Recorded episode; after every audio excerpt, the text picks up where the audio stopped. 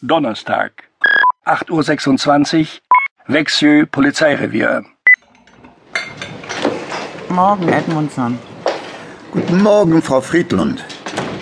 Äh, mögen Sie einen Kaffee? Gern. Nun, äh, es gibt einiges Neues in unserem vertragten Fall. Zuerst zur Waffe. Es handelt sich tatsächlich um ein und dieselbe. Perschon wurde damit hingerichtet und auf Maya Beck wurde damit geschossen. Die deutsche Polizei hat sich gemeldet und mitgeteilt, dass in den letzten drei Jahren vier Heckler und Koch P8 aus den Beständen der Bundeswehr abhandengekommen seien. Allerdings können oder äh, besser dürfen sie nicht sagen, wann und wo. Sie haben sich entschuldigt für die spärliche Auskunft, aber das ist alles an Informationen, was das zuständige Verteidigungsministerium zulässt.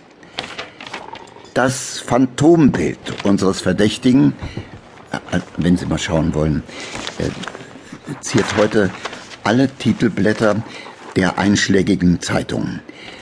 Mal sehen, ob sich jemand meldet oder ja, also schließlich muss der Mann ja irgendwo nächtigen und essen und aufs, aufs Klo gehen.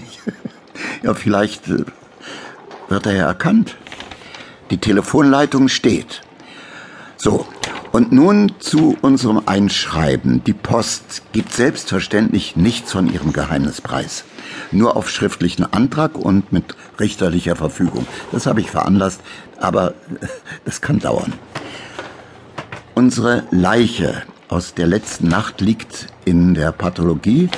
Die Obduktion hat eben begonnen. Todesursache steht aber jetzt schon zu 90 Prozent fest. Ein Schuss ins Gesicht. Was wir gestern wegen des fehlenden Gesichtes, also, also wegen des fehlenden Einschusslochs natürlich nicht erkennen konnten. Wenn Sie mich fragen, kommt da am Ende eine 9 mm Kugel zum Vorschein. Naja, die Spurensicherung äh, fand am Tatort ansonsten nichts, was wir nicht schon kennen. Die Leiche muss woanders hineingeworfen worden sein, wurde weggetrieben und ist dann im Schilf hängen geblieben. Maja Beck hatte eine einigermaßen ruhige Nacht. Die Beamten sind noch bei ihr, können jederzeit mit ihr herkommen, wenn sie wollen. Und dann noch eine Info zu unserer Adresse aus dem Computer. Björn hat vom Grundbuchamt eine interessante Auskunft bekommen. Bei der angegebenen Adresse ist Per Johannesson als Besitzer eingetragen.